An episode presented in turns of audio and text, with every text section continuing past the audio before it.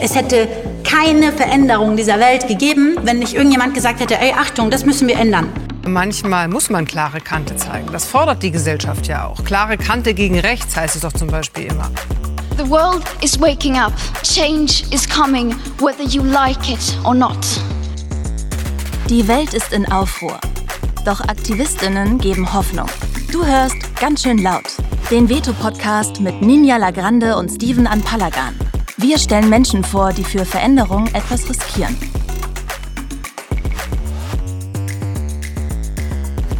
Und ich begrüße heute den Fighter des toxischen Deutschrap, den Boten aus der Regenbogenhölle, Sir Mantis. Er ist Producer, Rapper und feministischer Aktivist aus und um Leipzig. In seinen Texten disst er Missstände, politisch, klug und schonungslos. Zugrunde legt er häufig seine eigene Biografie. Letztes Jahr erschien sein lang erwartetes Album 180 Grad. Und als gestandenen Battle Rapper muss ich dich das einfach bitten. Magst du dich kurz selbst Freestyle vorstellen? Haha, Freestyle vorstellen. Naja, du, ähm, ich bin Sir Mantis, ich bin 27 Jahre, ich bin aus Leipzig. Ähm, und wenn du mich siehst, weißt du, dass dein Untergang nicht weit ist. Nein, Quatsch. Ähm, tatsächlich, äh, genau, ich mache Rap seitdem ich äh, 14, 13 bin. Und wenn man mir ein bisschen Zeit tippt, kommen da auch bessere Lines. Aber das Niveau bleibt ähnlich. Sehr gut. Es soll heute um das Reizthema toxische Männlichkeit im Deutschrap gehen, aber auch um Klassismus. Das ist keine kunstgeschichtliche Epoche, sondern bezeichnet die Benachteiligung und Unterdrückung von Menschen aufgrund ihres sozialen Status oder ihres vermuteten sozialen Status. Warum du dir gewünscht hast, darüber zu sprechen, werden wir gleich im Laufe des Podcasts erfahren. Ich freue mich, dass du da bist. Herzlich willkommen, Sir Mentis. Ja, hi Ninja, ich freue mich auch sehr hier zu sein. Danke an das Veto-Magazin und die Leute dahinter. Ich weiß gar nicht, ob die namentlich so genannt werden wollen, aber ihr wisst, wer ihr seid. Check. ähm, es gibt ich, äh, ein Zitat aus deinem Song lautet: Es ist mein Platz in dieser Welt, nicht daheim zu sein. Das ist aus 180 Grad. Woher kommt dieses Gefühl? Oh, oh, sowas äh, kriegt man ja nicht in einer Situation, sondern wenn man so bestimmte Situationen immer wieder häufig durchlebt. Ne? Also wenn man so irgendwann merkt, so, hm, ich habe mich selber jetzt gar nicht unbedingt als anders wahrgenommen, aber irgendwas ist ja immer anders an mir, dass ich immer auffalle und ich kann da nicht verhindern, dass ich auffalle und ich kann auch gar nicht verhindern, ob Leute das jetzt positiv oder negativ bewerten. Ich kann es bestenfalls beeinflussen. Ähm, mit den Mitteln, mit denen ich mich auch anfreunden kann. Also für mich ist halt eben tatsächlich äh, so, ich gehöre zu einer Minderheit, ich bin eine marginalisierte Männlichkeit und habe dementsprechend auch eine, einen Weg in Männlichkeit, den ich gegangen bin, der halt eben tatsächlich auch irgendwie nur ein Prozent der Gesellschaft, ehrlich gesagt, nach aktuellen Statistiken ein halbes Prozent der Gesellschaft gehen muss. Und äh, ich habe da in meiner Jugend immer große Schwierigkeiten gehabt. Ähm, und es ist so eine Sache, ich finde, so ein Gefühl der Einsamkeit kristallisiert sich einfach so über die Jahre heraus, wenn man immer wieder ähnliche Sachen erfährt. Und für mich habe ich so das Beste daraus gemacht ähm, und finde an irgendeinem Punkt natürlich, gibt so eine Traurigkeit, aber die kenne ich halt schon sehr lange. Und dann gibt's halt aber auch einen, okay, im Kollektiv Männlichkeit passiert so viel Scheiße, dass ich manchmal auch einfach froh bin, einen anderen Weg, dass ich einen anderen Weg gehen musste, weil ich halt gewisse Sachen nicht auf dem Kerbholz hab und da dementsprechend, wenn ich damit einen Umgang finden muss, dann halt mit anderen aber nicht mit dem in mir drin, weil da in mir drin einfach anderes ist.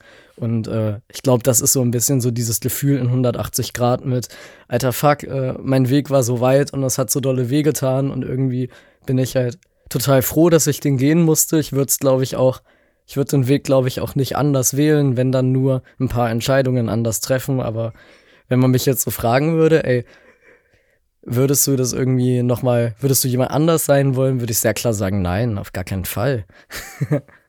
Aus prekären Verhältnissen stammen oder Ungerechtigkeiten anprangern, sich Chancen erkämpfen müssen, das sind alles Attribute des Rap als Kunstform der Ungehörten, der Benachteiligten. Ist Rap deswegen dein Sprachrohr geworden? Mm, hm. Hm, wenn dann unterbewusst. Ich habe ja mit 13 angefangen und da war ich bei weitem nicht so politisiert wie heute. Also das, ich habe so mit 17 habe ich angefangen, mich für Politik zu interessieren, über Veganismus und bin dann auch in so eine kleine peinliche Nische des Veganismus abgerutscht, die noch nicht so ganz Antisemitismus sensibel war.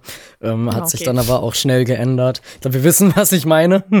aber gut, ähm, da bin, also, das sind ja auch alles Sachen und Erfahrungen, die macht man, hinterfragt man, sieht es dann anders und entwickelt sich weiter.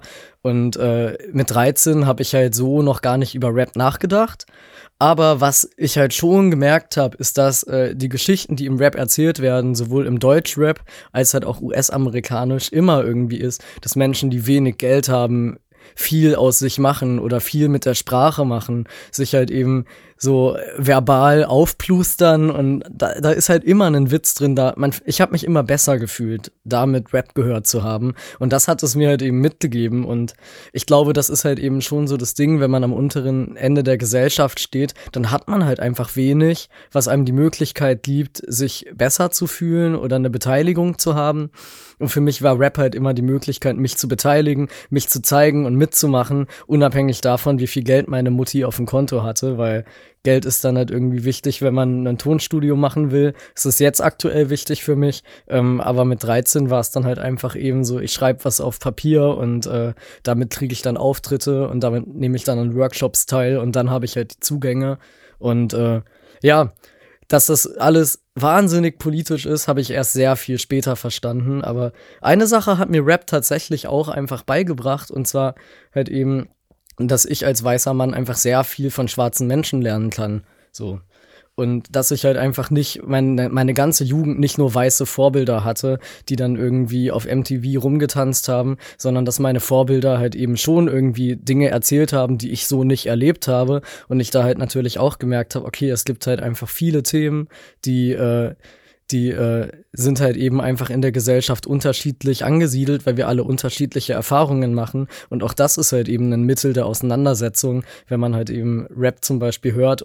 Und ich meine jetzt wirklich hören, nicht konsumieren, genießen, sondern wirklich hören. Und ähm, tatsächlich habe ich ja auch Rap in der Zeit gehört, da war das als asozial angesehen und gar nicht mal so beliebt. So. Und meine Mutter hat mir auch immer wieder regelmäßig die CDs weggenommen. Echt? ja.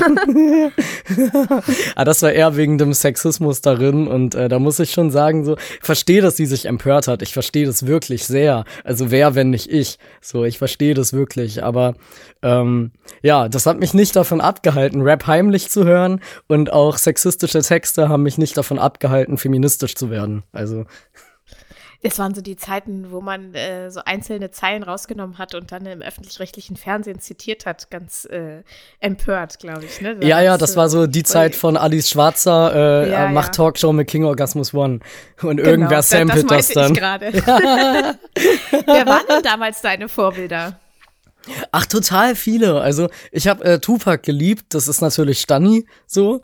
Ähm, mit Biggie konnte ich damals nicht viel anfangen, das kommt jetzt gerade.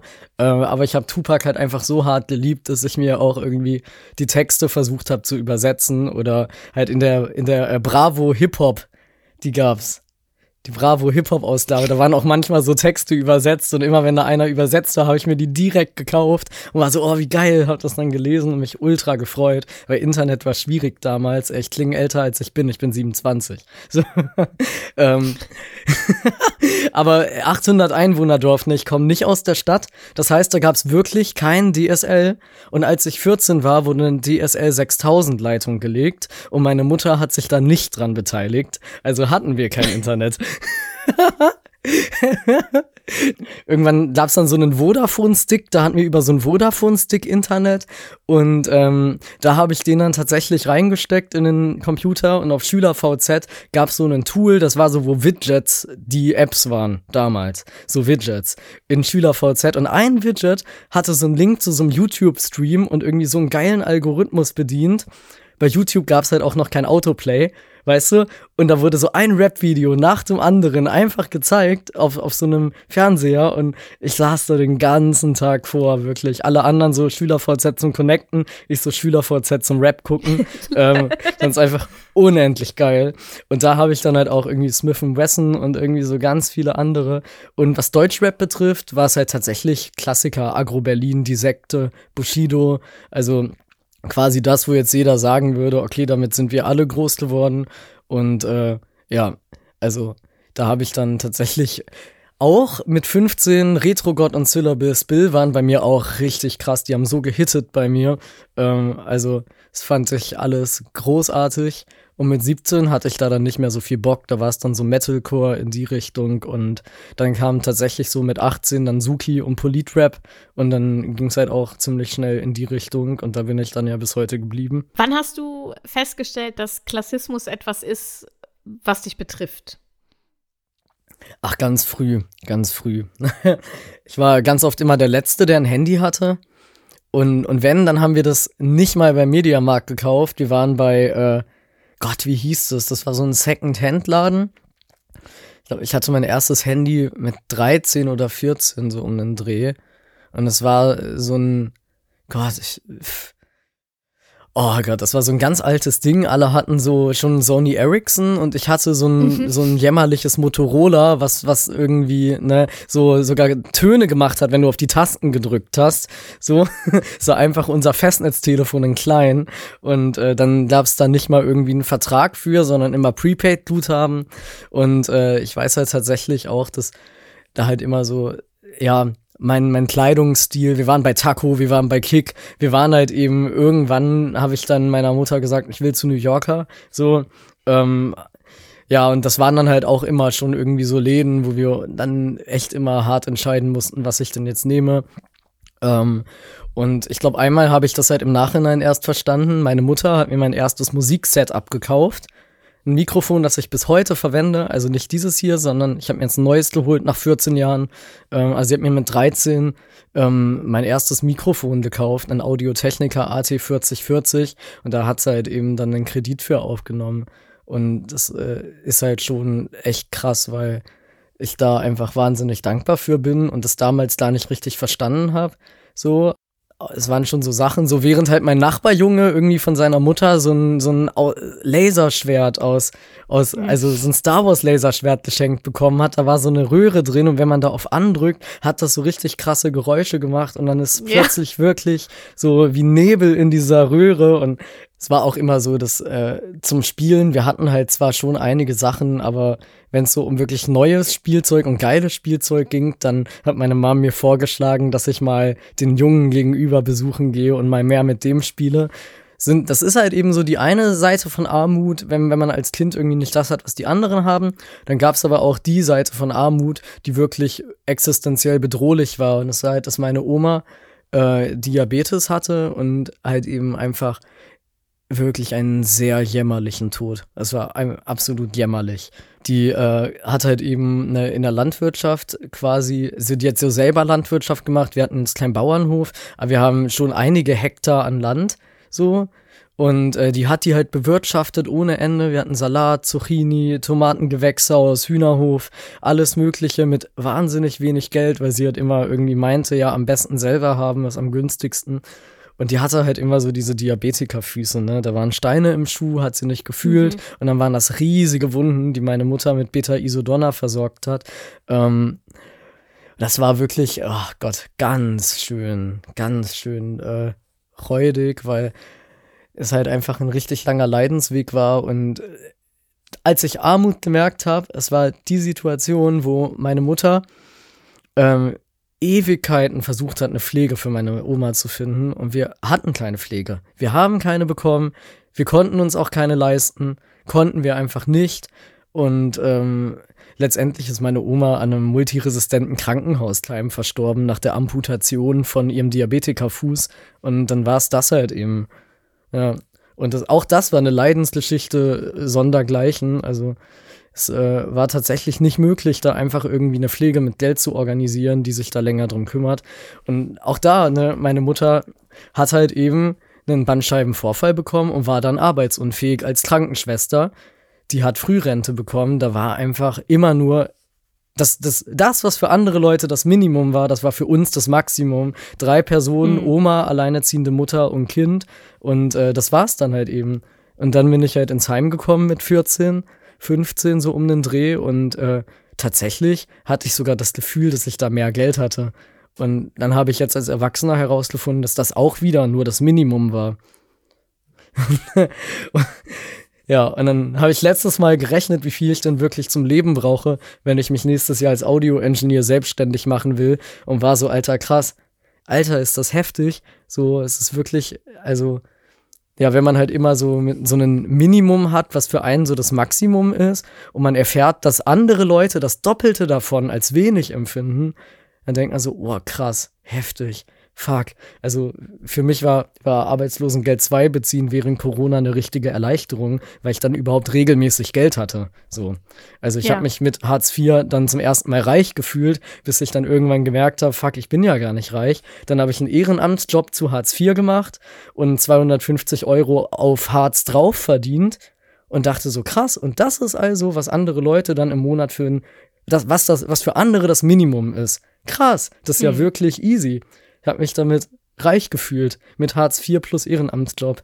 Und da habe ich dann gemerkt, okay, krass, ich muss mal wirklich darüber nachdenken, ähm, äh, was denn meine Standards sind und äh, ja, und wie lange ich da irgendwie auf diesem Level leben will oder ob ich das nicht irgendwann mal ein bisschen erhöhen will, weil Leben wird nicht, Leben wird nicht billiger. Ja, das sind so die Erfahrungen. Aber auch, ne, also im Vergleich, was dann, was dann auch die Standards für andere Leute sind, ne? Also die mhm. sich dann äh, vielleicht von der anderen Seite gar nicht vorstellen können, ähm, wie andere Leute äh, irgendwie durchkommen. Was, was hat dich als Musiker und als Mensch am meisten geprägt? Boah, boah, boah, das ist eine richtig gute Frage. Eine richtig gute, ähm, eine richtig gute Frage. Ich glaube, was mich als Mensch immer sehr geprägt hat, ist, dass ich äh, viel gefühlt habe und was mich als Musiker geprägt hat, ist, dass ich da ziemlich lange einen sehr schlechten Bezug zu hatte, außer in meiner eigenen Musik. Da war es dann eben so Zynismus, Ironie, Sarkasmus und ne, zwischen den Zeilen dann halt die Emotionen, die ich mich sonst nie getraut habe zu sagen. Und seitdem ich mit mir selber besser reden kann und mit mir selber echt eine bessere Art in meinem Kopf zu kommunizieren habe, hat sich die Musik auch total verändert. In dieser Song eigentlich ist ja auch Welten von dem Schreibstil des Albums entfernt. Ist halt sehr persönlich, sehr ehrlich und sehr viele Ich-Botschaften und äh, ich würde sagen, was mich eigentlich geprägt hat, ist, dass ich wirklich immer viel gefühlt habe und außer Musik irgendwie nie ganz wusste, wohin ich damit soll.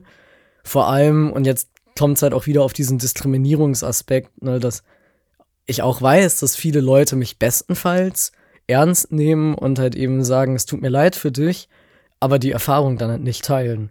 Und das ändert dann irgendwann, wenn man verarbeitet hat, okay, gut, der Großteil teilt meine Erfahrung nicht, das verschiebt dann den Fokus mit, was will ich eigentlich von der Gesellschaft? Ja, ich will Empathie ich will gar nicht, dass die alle jetzt trans sind und mich dann irgendwie eins zu eins nachfühlen. Ich will, dass es Respekt gibt und dass es Verständnis gibt, dass es Raum gibt und ähm, dass es halt auch eine Solidarität gibt im Sinne von, wir teilen uns die Plätze, die wir haben, auf und denken da drüber nach. Und äh, das prägt natürlich wieder den anderen Teil meiner Musik, den politischen Teil zusätzlich zu dem emotionalen, dass ich halt einmal ein Gefühl habe und dann eben eine Erwartung an mich selber und ich erwarte das jetzt nicht von allen anderen, aber ich merke schon, dass ich besser zu Leuten connecten kann, die sich da auch Gedanken machen um ihren Platz in der Gesellschaft und wie man halt mit den Plätzen, die man hat, umgeht. Und äh, ja, das hat, das sind halt eben so Sachen, die machen mich halt schon sehr zu mir selber. Und auch, dass mir trotzdem immer noch so ein gewisser schmutziger Humor einfach sehr liegt. und Flachwitze. Aber ich finde es so schön, was, was du gesagt hast mit dem, dass du so viel gefühlt hast, weil äh, in einem anderen Podcast, den ich mache, sind wir äh, kürzlich live aufgetreten. Und da ist äh, eine Hörerin zu uns gekommen und hat gesagt, sie hätte bei uns gelernt, alle Gefühle seien okay. Und es passt jetzt so schön, es schließt sie für mich so den Kreis irgendwie, dass du als erstes gesagt hast, äh, es hat dich geprägt, ähm, dass du so viel gefühlt hast. Das ist äh, total schön.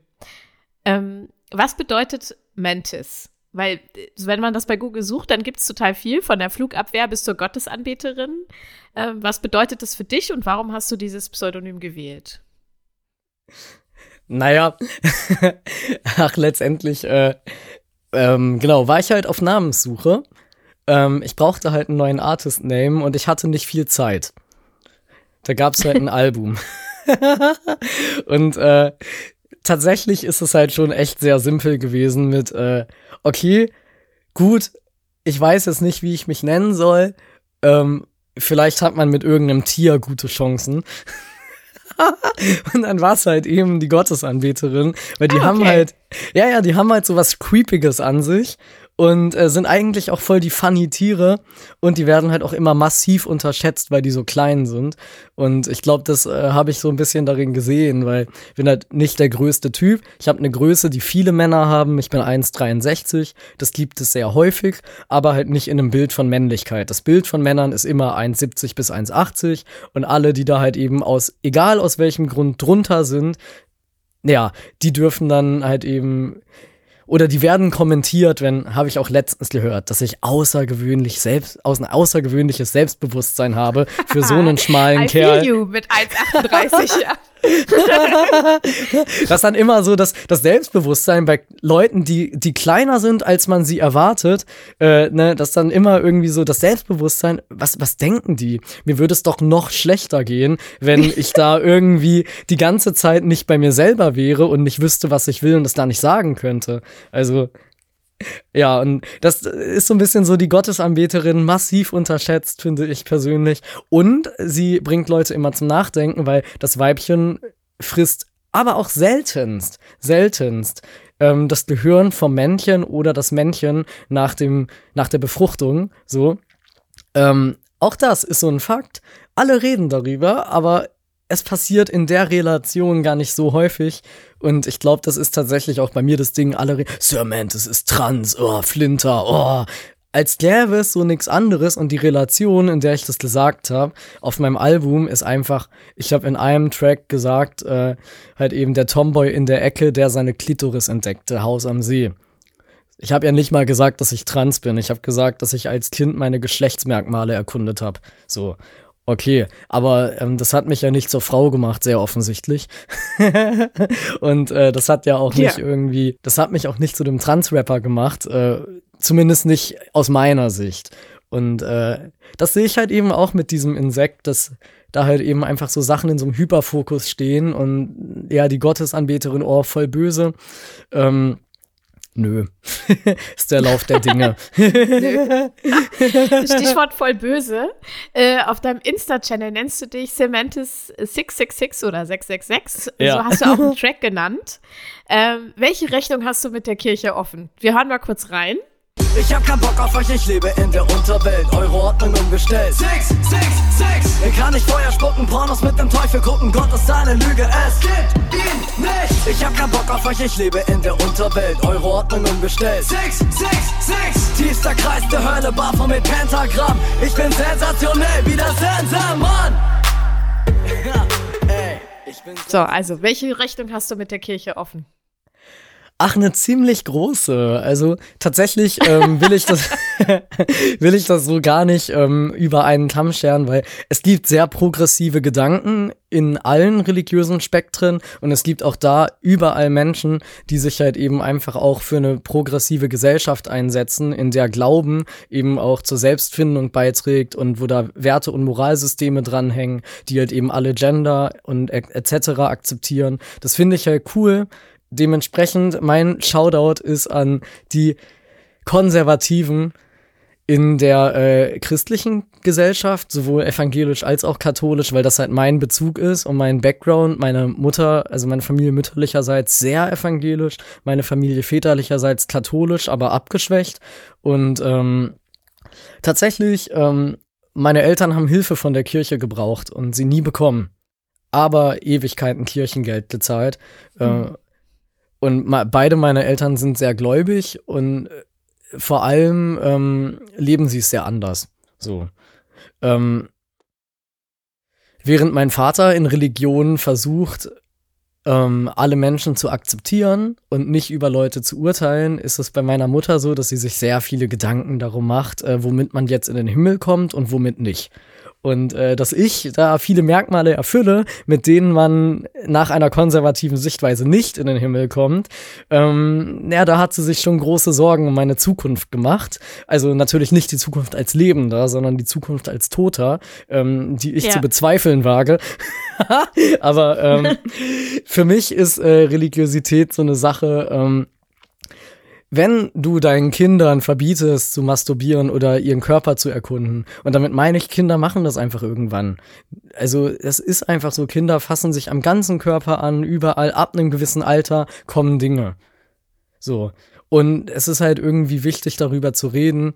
Nicht im Sinne von, wenn es das Kind nicht beschäftigt, dann rede ich darüber, sondern wenn sich Kinder schon mit sich selber beschäftigen, dann geht es ja auch um Grenzen. So. Es geht ja auch irgendwie, ja, immer darum, dass der Bezug zu einem selber, sowohl zu Seele als auch Körper, einfach besprochen wird. So. Und ich finde halt, dass äh, zum Beispiel das ist so eine Sache. Ich finde das irgendwie super schwierig, dass Masturbation generell immer tabuisiert ist, dass halt eben ne, dieser Streit über LGBTIQ, was ist natürlich, was ist echt, was ist Gott gewollt, was nicht, ähm, ne, gefällt mir überhaupt nicht. Dann auch diese Thesen, ich sag's ja auch, irgendwie die Frau ist aus der Rippe des Mannes erschaffen theologisch stimmt das nicht ganz. Die erste Frau, die Adam hatte, die wollte er quasi nicht. Und die zweite Frau ist dann aus seiner Rippe geschaffen worden. Deswegen sagen viele ja, den Sexismus gibt's da nicht. Naja, wenn die perfekte Frau für den Mann nur von ihm selber geschaffen sein kann, dann ist das für mich natürlich schon wieder schwierig. Ähm, und tatsächlich ist es für mich natürlich einmal, das ist die Auslegung von der Bibel. Das kann man alles anders diskutieren, das kann man alles anders sehen. Und da will ich im Kopf auch flexibel mit umgehen. Ähm, was man aber nicht anders interpretieren kann, finde ich, ist halt die ganze Geschichte von ne, irgendwie Kolonialismus, die ganze Geschichte von Supremacy. So, das kann man einfach nicht so, äh, ne, vor allem als, ne, als Jesus dann weiß wurde. So. Ja. Ne, als das dann halt eben ne, irgendwie von, von weißen Menschen, Cisgenders und so und allen. Und äh, das ist halt eben schon so das Ding, dass man ab diesem Punkt eben, ne, das ist ja, das ist ja das Christentum, über das wir reden. So. Und da habe ich halt schon sehr große Konflikte mit. Ähm, ja, das ist halt eben so dieser, dieser Breaking Point, wo ich so sage, gut, nicht per se antireligiös, ähm, aber gegen diese Art Christentum zu denken, habe ich alles. So. Wir haben es schon rausgehört, äh, du rappst nicht nur, sondern du produzierst auch alles selbst. Was bedeutet das für dich und für deine Musik? Arbeitsaufwand. Gute Antwort. ähm, macht Fun. Ist geil. Ähm, Habe ich aber auch nicht alles selber gemacht. Haus am See und Sorry Not Sorry sind von Maximilian Icarus. Genau, der macht auf jeden Fall auch geile Sachen. Ist der erste und gerade auch einzige andere Produzent, mit dem ich arbeite, hier und da mal, weil ich den einfach außergewöhnlich genial finde. Ähm, ja, aber ähm, tatsächlich den Großteil, also wirklich 90, 95 Prozent mache ich halt alleine. Und äh, für mich ist es einfach Fun. So, ich habe äh, Rap mache ich ja seit 13 Jahren, habe ich gesagt, 13, 14 Jahre. Beats habe ich dann tatsächlich auch irgendwann gemacht, weil mich das sehr dolle gestruggelt hat, immer auf andere angewiesen zu sein und ich aber auch viele eigene Ideen hatte, die ich damit einbringen wollte. Und äh, Mixing habe ich dann während Corona gelernt, beziehungsweise ich habe mir überlegt, okay, wenn jetzt kleine Auftritte stattfinden, wie mache ich denn dann mit Musik jetzt weiter und wie gehe ich eigentlich auch damit um, wenn ich als Artist mich gerade weiterentwickle und gerade keine Lieder schreiben will oder meine Beats mir nicht gefallen? Ähm, ja, okay, dann mache ich halt Mixing für andere und dementsprechend hat sich das so ergeben, dass ich wirklich alles mache. Ähm, Mastering vielleicht zukünftig auch, mal gucken. Aber äh, ich finde es einfach cool, weil ich von vornherein jeden Schritt in meinem Kopf so ein bisschen habe. Ich denke beim Songwriting inzwischen schon an den Mix und beim Beats bauen natürlich auch. So habe ich immer direkt Ideen und freue mich eigentlich über jeden Schritt im Prozess. Ich kann dann auch kaum irgendwie warten, in einen anderen Schritt zu gehen. Und es ist manchmal einfach voll die Belastung, alles alleine machen zu müssen. Manchmal ist es auch einfach nur das Beste auf der Welt. Ja, und wenn es mich belastet, dann gehe ich halt zu Icarus. Muss ich ja gar nicht alleine machen, muss ich doch nicht. Um Himmels Willen muss ich nicht. Niemand zwingt mich. Das äh, ist äh, mein eigener Wunsch. Ja, dann gehe ich zu Icarus, wenn ich irgendwie gerade alleine nicht will oder kann. Und wenn es dann aber alleine läuft, wie jetzt bei eigentlich dem Track, wenn ich da so einen Run habe und das alles funktioniert von vorne bis hinten, ja, beste auf der Welt. Muss ich ja niemanden bezahlen. Du hast auch vor zwei Jahren in, in einem Interview gesagt, du äh, möchtest gerne Audiodesign studieren. Und jetzt hast du ja gerade auch schon erwähnt, dass du dich nächstes Jahr damit selbstständig äh, machen willst. Das, hat das geklappt mit dem Studium? Ja, ich habe äh, vom Jobcenter einen Bildungsgutschein bekommen. Und ehrlich gesagt hat es mir damit mehr geholfen als jede allgemeinbildende Schule, weil von denen bin ich immer geflogen. Und ich hätte bei allem niemals erwartet, dass das Jobcenter mich in eine Lage bringt, in der ich mit meinem eigenen Leben und dem, was ich mache, so glücklich bin. Ich bin fast schon dankbar, aber eigentlich auch nicht, weil die Armut meiner Eltern eben irgendwie finde ich persönlich nur rechtfertigt, dass ich mir diese Chance verdient habe. Ähm, ja, und äh, tatsächlich, ich studiere gerade Audio Engineering an der SAE was ich persönlich für eine inhaltlich sehr gute Ausbildung halte. Man muss aber auch Zeit investieren und wenn man das leider nicht kann, aufgrund von Arbeit oder ähnlichem, ist natürlich auch ne, die, die Fähigkeiten, die man in einem Studium entwickelt, sind dann auch sehr niedrig. So, in meinem Fall ist das halt ein bisschen anders. Ich habe schon viel Zeit, die ich da reinstecke.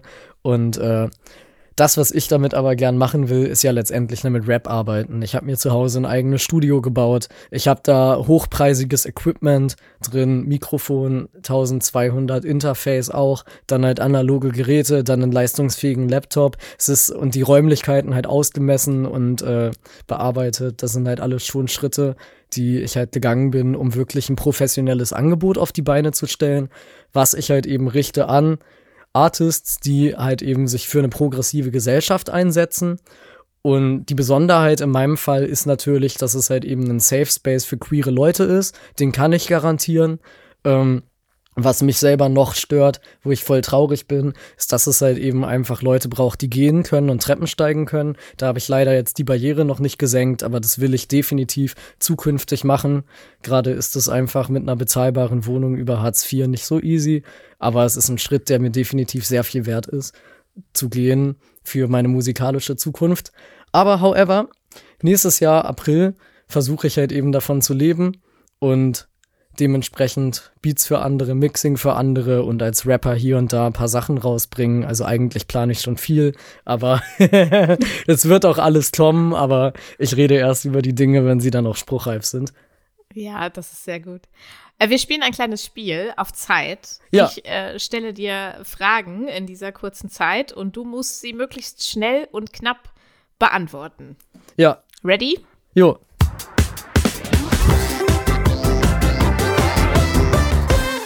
Ganz schön knapp, alles auf Zeit. Welche Eigenschaft von dir magst du besonders? Gefühle. Was hast du letzte Nacht geträumt? Ah, äh, äh, ähm, Gott, ich erinnere mich nicht. Was hast du zuletzt echt Leckeres gegessen? Oh, gestern, ähm, Brokkoli, nee, stimmt nicht, Blumenkohl mit Zwiebeln. ja, aber es war lecker. Was ist dir peinlich? Alle meine Interviews im Nachhinein. Welchen Song performst du in der Karaoke-Bar? Gar keinen, ich kann nicht singen ohne Autotune. Welchen Song spielst du, wenn die Party abkackt? Eigentlich, da rennen eh alle weg. Wann bist du zuletzt Straßenbahn gefahren und warum weißt du das noch? Ich fahre jeden Tag Straßenbahn, ich habe kein Auto, Lower Class. Wann warst du zuletzt zu Tränen gerührt? Oh, gestern, gestern, weil so viele Leute auf mein Release positiv reagiert haben und mir ihre Geschichte geschrieben haben. Da habe ich Oh. geweint. Hast du Allmachtsfantasien? ähm, wenn Mantis für Flugabwehrobjekt steht, ja. Was kannst du nicht verzeihen? Avada Kedavra. Das war's schon. Kurze Werbeunterbrechung in eigener Sache. Mit Veto geben wir Aktivismus eine mediale Bühne. Wir erzählen von denen, die aufstehen und ihre Stimme erheben. Was sie wollen, was sie antreibt, das lest ihr jede Woche neu auf veto-magazin.de.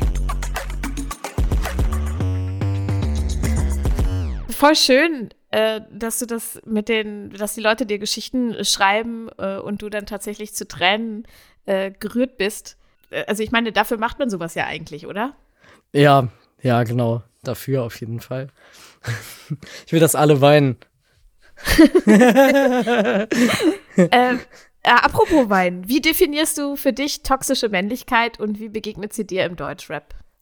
Ähm, ich glaube, mit toxischer Männlichkeit ist das so, da hat halt jeder eine unterschiedliche Neigung, an unterschiedlichen Punkten mit Toxizität zu reagieren. Und wenn das halt mit Männlichkeit verknüpft ist, weil man das halt eben durch Geschlecht nicht anders machen kann, dann ist das halt eben schon was. Ich habe für mich selber gemerkt, meine Erfahrungen damit, ich bin nicht so erzogen, dass ich in mir drin toxisch männliche Verhaltensmuster entwickelt habe.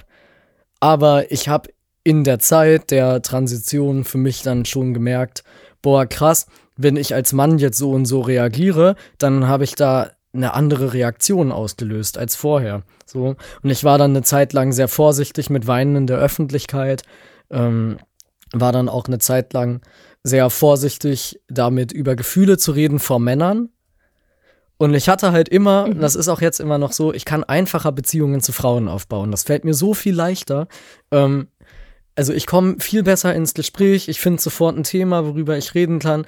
Und natürlich kann man jetzt sagen, ja, es muss mit Menschen viben. Stimmt auch, aber es ist wirklich mehrheitlich so, dass es bei Frauen für mich leichter ist, weil ich da nicht so sehr Angst habe, so schnell verurteilt zu werden. Und wenn ich mit Männern drüber geredet habe, waren die so krass, weil genau bei Frauen habe ich Angst, so schnell verurteilt zu werden.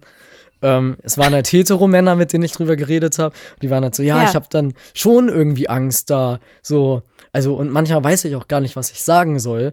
Und ich habe halt gemerkt, dass genau das irgendwie voll den Unterschied macht. Ähm, dass ich genau dieselbe Angst vor Männern habe, dass die mich verurteilen oder ich aus irgendeinem Grund nicht mehr dazugehören darf oder ich irgendwie weird rüberkomme oder man dann doch irgendwas merkt. Und eine Zeit lang habe ich dann versucht, mich so zu verstellen oder halt eben irgendwie ganz lustig zu sein, weil es gibt ganz oft den einen Mann, der dann mit Unsicherheit reagiert und Männer haben oft die Eigenschaft, bei Unsicherheit laut und witzig zu werden. Mhm. Und dann damit so viel Raum einzunehmen, bis sie Gesprächspartner haben, bei denen sie sich safe fühlen und können dann die Kontrolle wieder abgeben.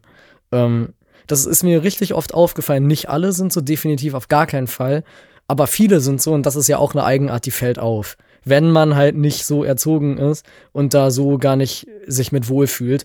Ich fühle mich mit so einem Verhalten überhaupt nicht wohl. Ich habe es dann aber auch ein paar Mal versucht, so zu sein und habe dafür gar keine positiven Reaktionen bekommen. Wahrscheinlich, weil ich einmal sehr ungeübt darin bin und damit nicht so den Erfolg hatte.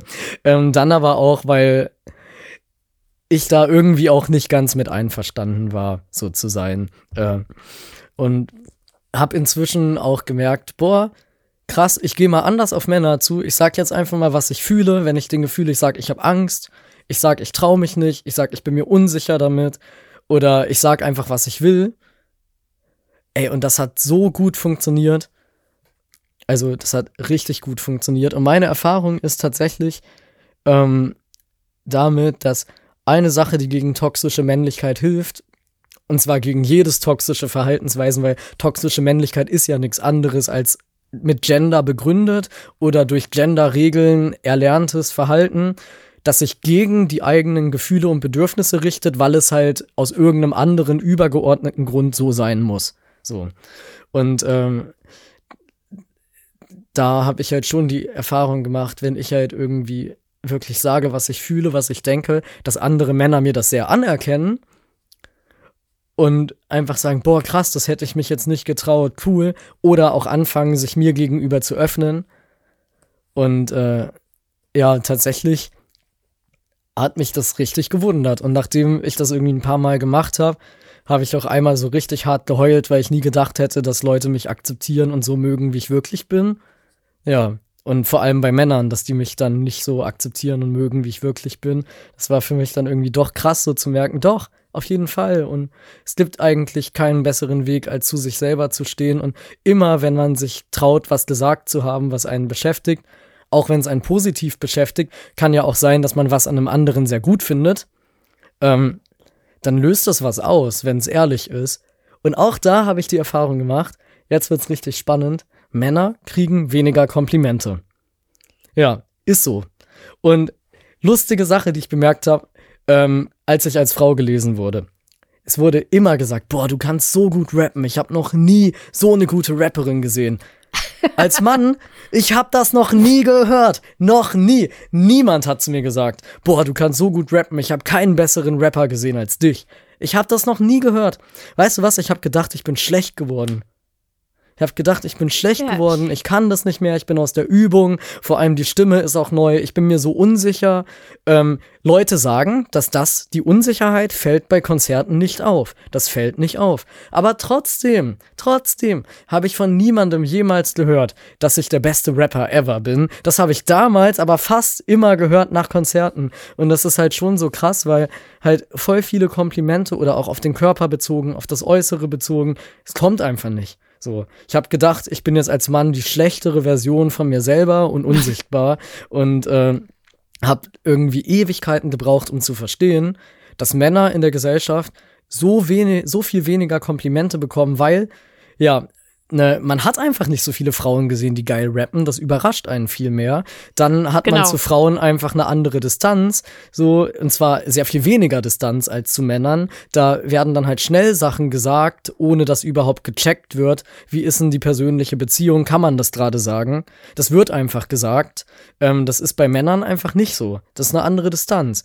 So. Und ähm, All diese Dinge haben mir aber auf meinem Weg das Gefühl gegeben, dass ich früher immer besser war. Und dass ich immer irgendwie, ja, dass ich jetzt einfach nur kompletter Durchschnitt bin, bestenfalls Durchschnitt, bestenfalls, weil dann gibt's da noch tausend Typen, die können dann noch singen und dann können die noch tausend andere Sachen viel besser und haben dann so richtig krasse Freunde und dann sind die auch noch cis, erzählen von ihrer Vergangenheit und von ihrem Leben. Und wenn ich von meiner Vergangenheit erzähle, kann so niemand connecten, so.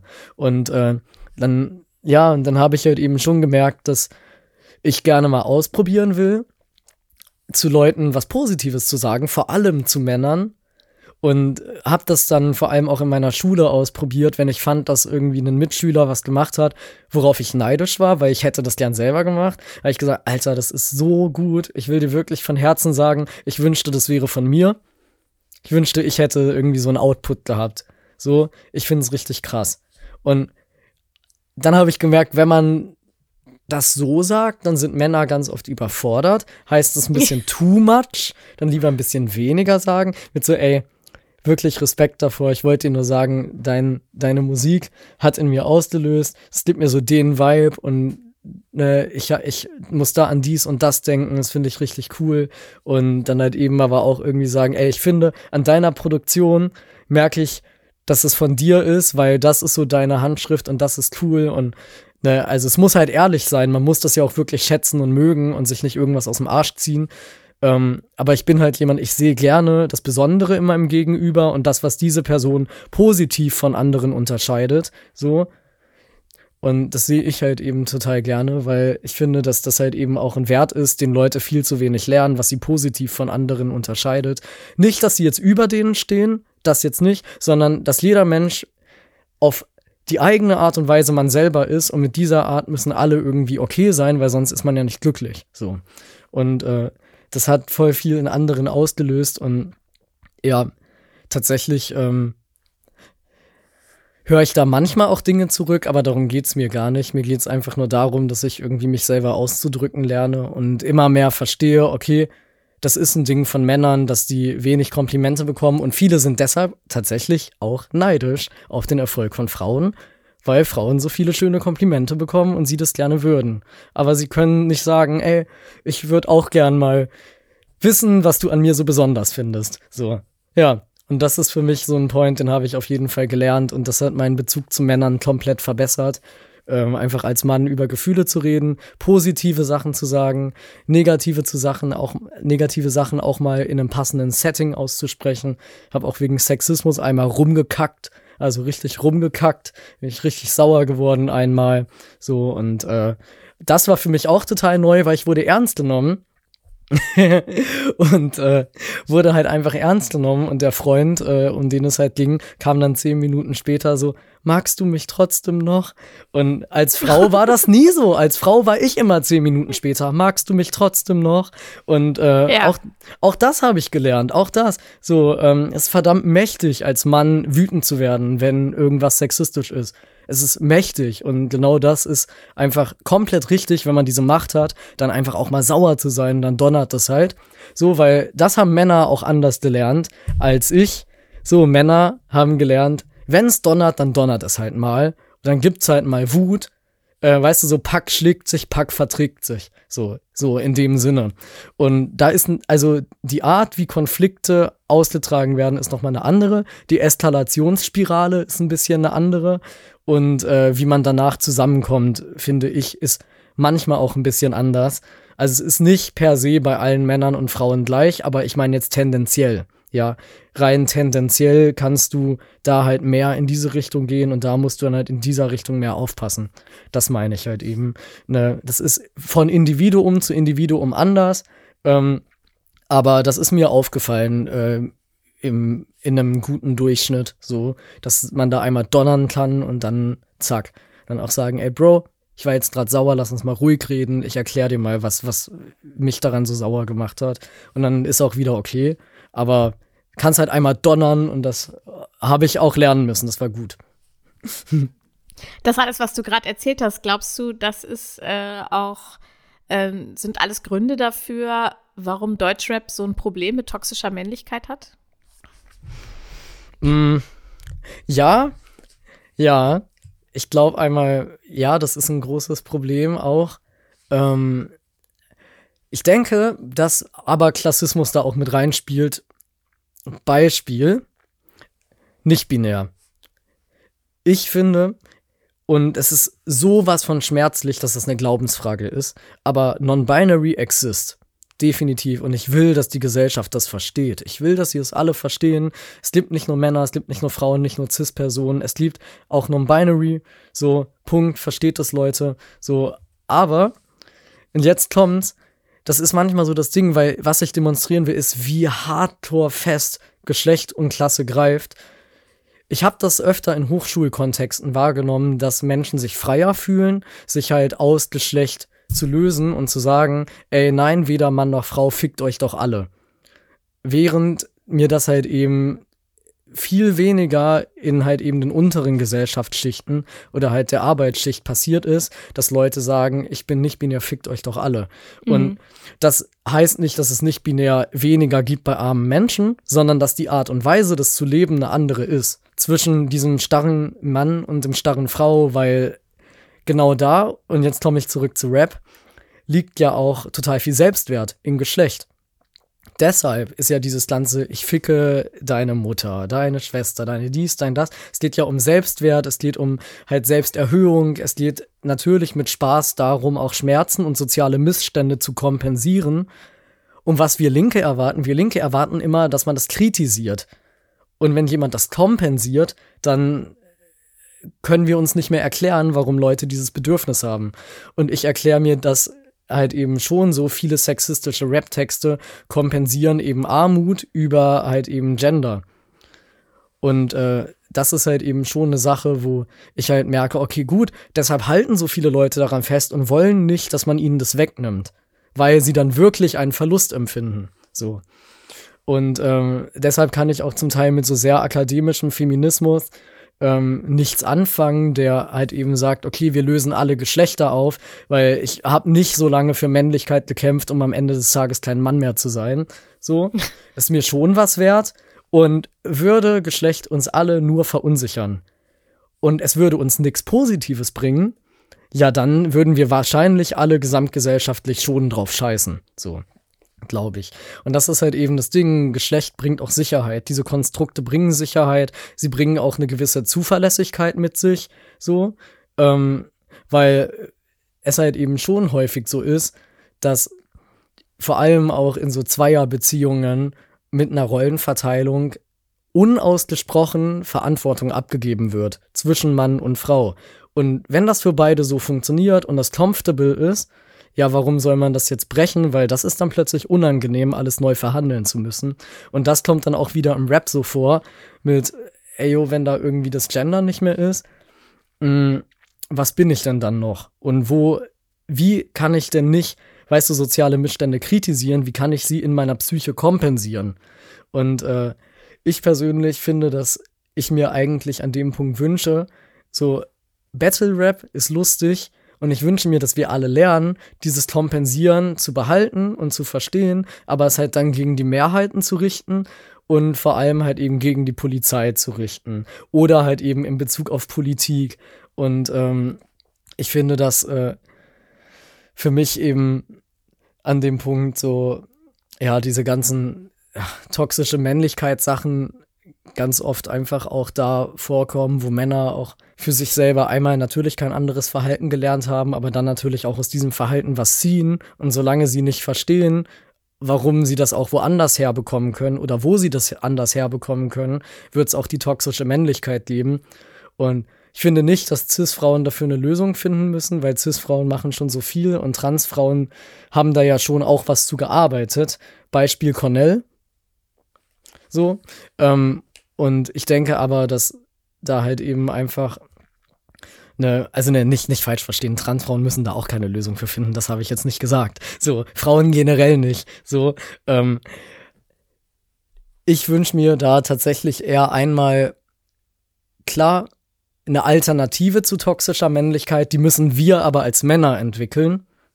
Die Alternative dazu. Und ich sehe mich da nicht in der Verantwortung für Cis-Männer, aber für mich selber, mhm. weil ich mir genau diese Veränderung gesellschaftlich wünsche, dass Männer eben lernen, auf eine andere Art und Weise Mann zu sein, weil das Mannsein, das will ich ihnen gar nicht wegnehmen, aber das, was es heißt, das würde ich gern anders besetzen, so, weil es gibt halt Leute, die glauben an Gott, es gibt halt Leute, die glauben an Geschlechtsidentität, aber was sie dann letztendlich, mit welchem Inhalt sie das füllen, darüber will ich reden. Wir gehen in das nächste Spiel. Ich stelle dir entweder oder Fragen und du musst dich entscheiden, immer für eine Sache. Los geht's.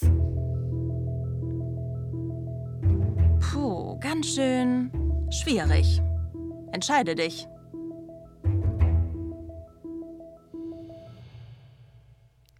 Vermummt oder Bühne? Bühne. Tomatensoße oder Kleber? Was? Tomatensoße oder Kleber? Tomatensoße? ich glaube für Protest. Ach so, für Protest. Äh, ah, nee, Tomatensoße, das ist historisch. Tomatenwahlkampf, äh, Tomatenwurfrede. Ja, Tomatensoße, ja, das ist historisch. Flugblatt oder Social Media? Social Media. Ausrasten oder anzeigen? Ausrasten. Boykott oder Sabotage? Hm, Sabotage. Chaos oder Ordnung? Ordnung. Haus besetzen oder Tiere befreien? Tiere befreien. Mut oder Moral? Moral. Arbeit oder Freizeit? Freizeit. Burnout oder Boreout? Oh, es führt doch am Ende auf das Gleiche. äh, äh, ja, ist beides, äh, beides beschissen. Ja. Lerche oder Eule? Eule. Sitzblockade oder Petition? Sitzblockade. Podium oder Untergrund? Oh, Untergrundpodium. Hippie oder Punk? Punk. Sehr gut. Wir haben jetzt schon über so viele Dinge gesprochen. Nennst du dich eigentlich selbst Aktivist? Ich frage das auch, weil das mir oft zugeschrieben wird und ich aber selber nie sage, ich sei Aktivistin. Um, ich tatsächlich, ich nenne mich auch nicht so, aber ich habe tatsächlich eher wenig dagegen. Also ich habe ein anderes Bild von Aktivisten, die organisieren was. Ich organisiere halt nix, ne? Also das ist so ein bisschen das Ding.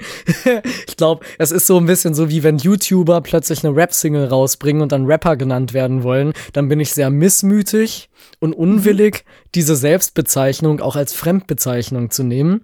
Und ich, ähm, ich möchte natürlich nicht, dass es AktivistInnen, die wirklich was organisieren, so mit mir geht, weil ihr macht die Arbeit, ich teile die Petition. Nein, oder spiel halt auf der Demo. Also ähm, heißt ja, ich mache Arbeit, aber die ist ja bei mir auch mit Wirtschaft verbunden und wenn es einen Grund gibt, warum jemand eben da wirtschaftlich so schwach ist, dass er meine Leistungen nicht bezahlen kann, dann ist meine Arbeit auch mit Solidarität verbunden, weil ich will, dass es Rap-Kultur gibt. So. Also dementsprechend, äh, ja, mein Aktivismus ist, dass ich das, was ich für Geld mache, auch umsonst machen würde, wenn es aus Gründen kein Geld gibt. So. Und damit unterscheide ich mich ja schon sehr von anderen Tonstudios und von anderen Strukturen, zumal ich halt kein amateurhaftes Level habe, das ich Files zum Lernen brauche.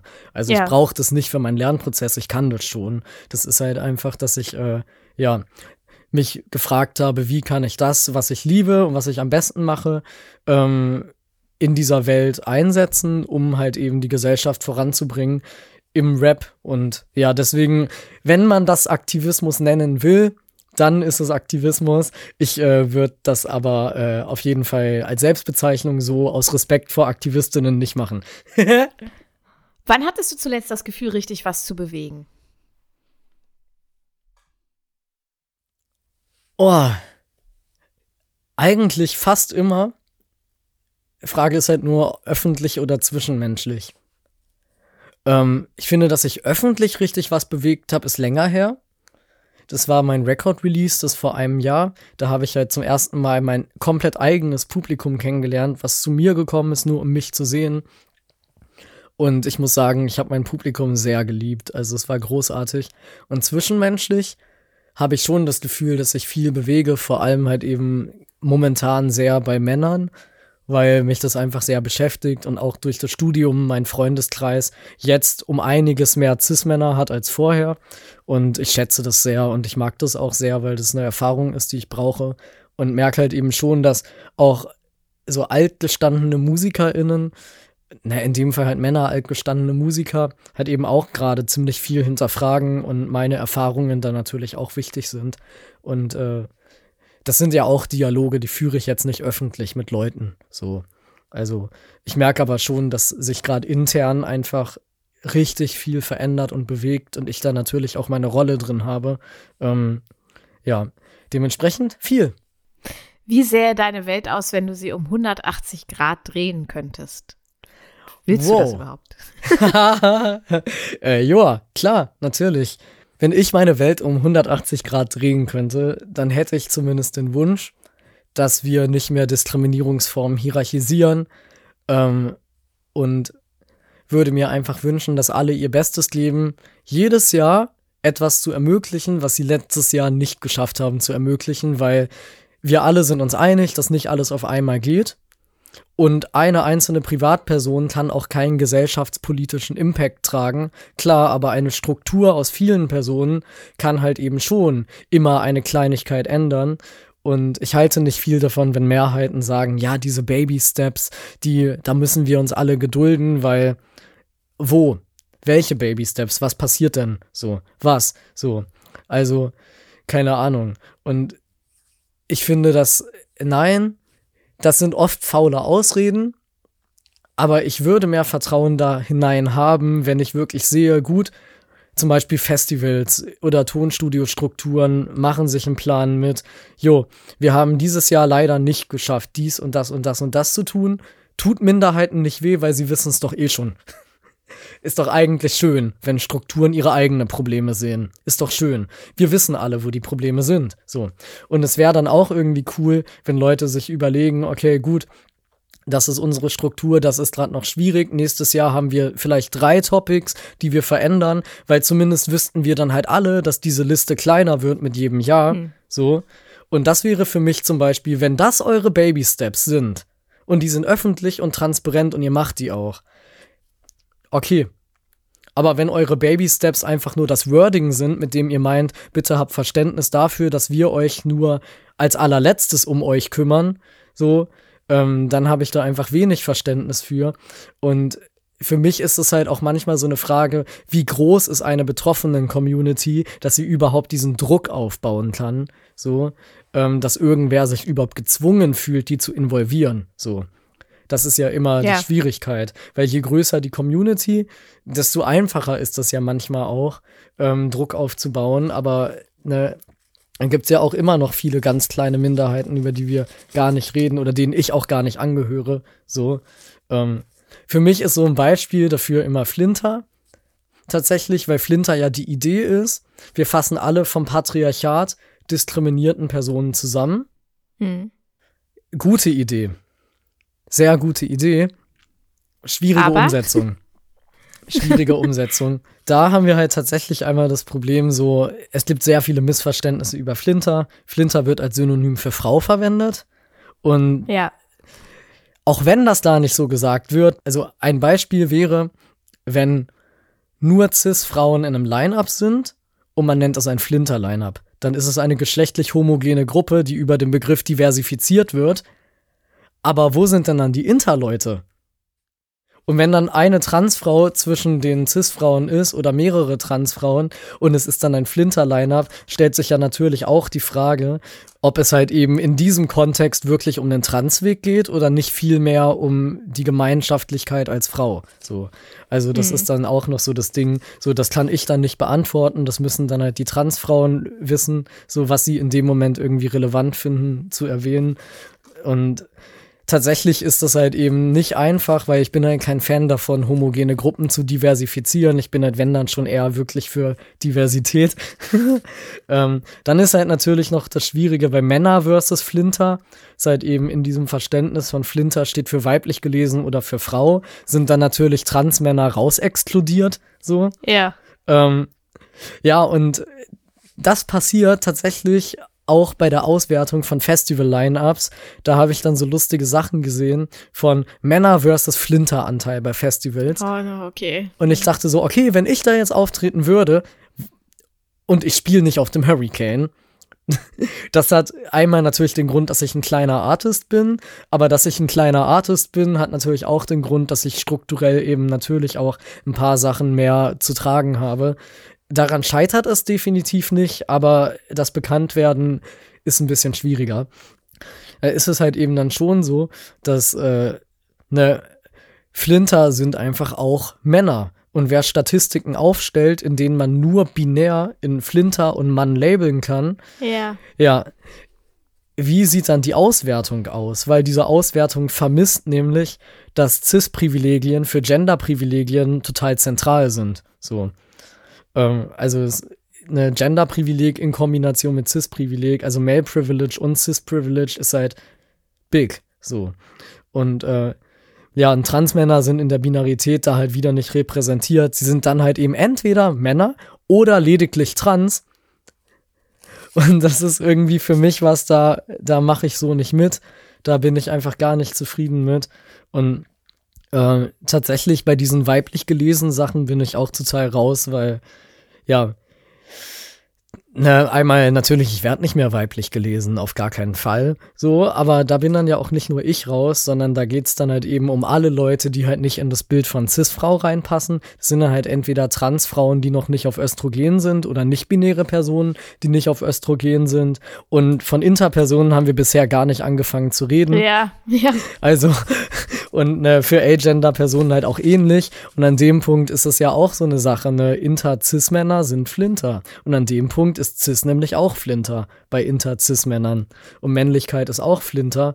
Und äh, ich habe einfach da ein richtig großes Problem mit, weil ich am Anfang bei Flinter dachte, boah, richtig geile Idee.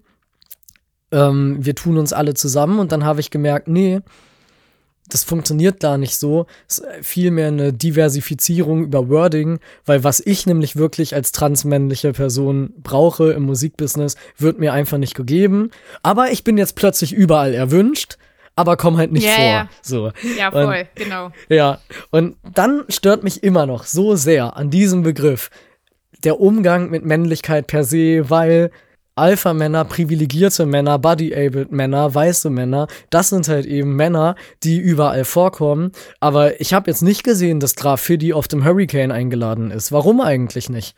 So, ist doch ein guter Rapper. Hat doch schon richtig viel released, hat auch eine Community, spielt doch. Oder auf dem, also Woodsrock weiß ich jetzt nicht, ob er da war. Äh, wenn nicht, dann bitte einladen. Also auf jeden Fall schon einfach so eine Sache so. Oder halt auch andere Beispiele von halt eben anderen Leuten. Da gibt's auch eine Rapperin, die da halt eben auch ähm, tatsächlich äh, gibt's auch eine Rapperin, die halt auch eine ähnliche Geschichte hat. Oder halt eben auch eine so Maybe Phoenix vermisse ich auch häufig auf Festivals. Ähm, Ja. und das sind dann halt eben schon irgendwie Männer, wo ich halt eben sagen muss, ja gut, aber ähm, wenn, wenn jetzt halt eben Männer wie Graffiti oder, oder Maybe Phoenix irgendwie in der Statistik männlich sind, dann halte ich das viel weniger für das gesellschaftliche Grundproblem, als jetzt halt irgendwie einen Raf Kamora, der halt überall Line-Up macht, so. Also, oder, oder ein Alligator, so. Ja, voll. Ja, ja. Ja, Ähm, wir haben noch mal kurz rein, äh, fast zum Schluss, in einen deiner Songs, nämlich Haus am See. Ich hab mir nicht einmal ein Abi geholt. Ich lebe das Manifest der Prokrastination. Ohne Gerichtsvollzieher komm, um mich auszunehmen, besetz ich mit einer Pumpgun Peters Haus am See.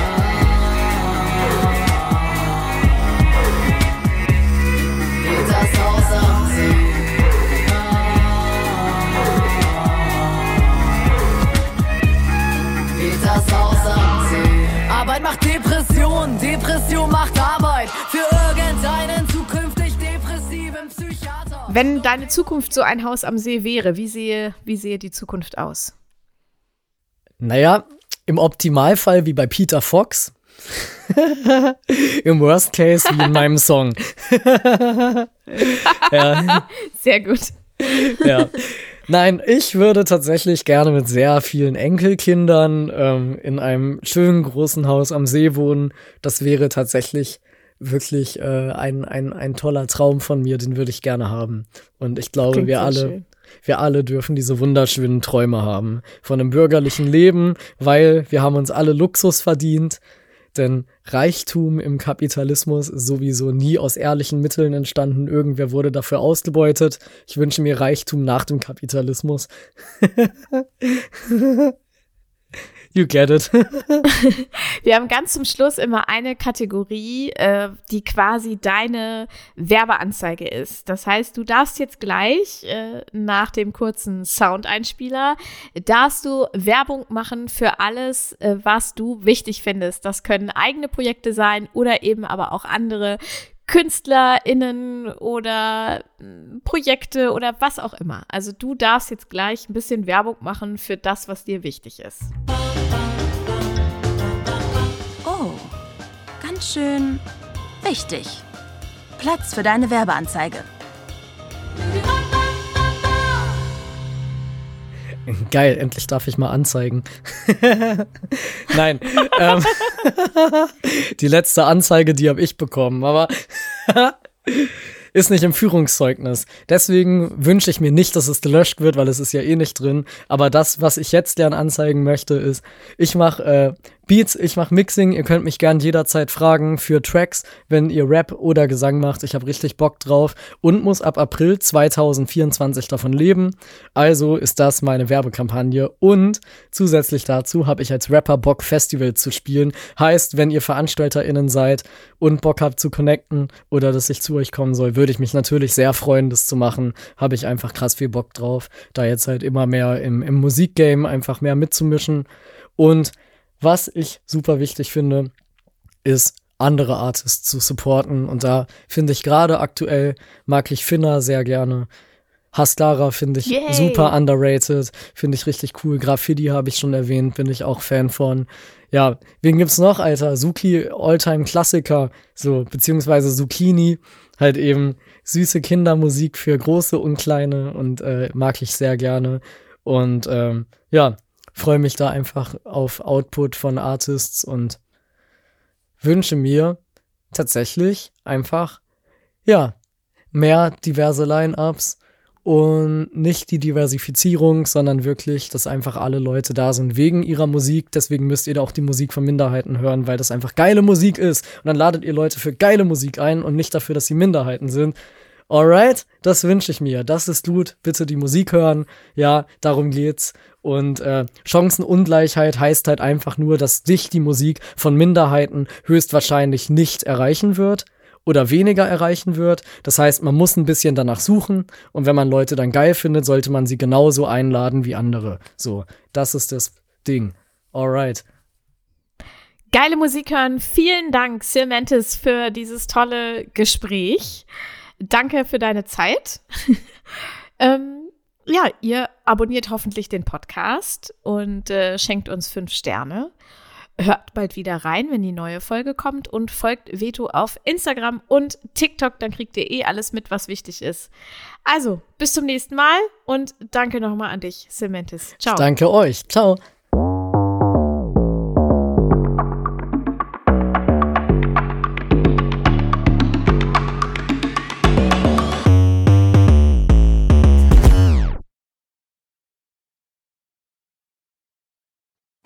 Bist du noch da?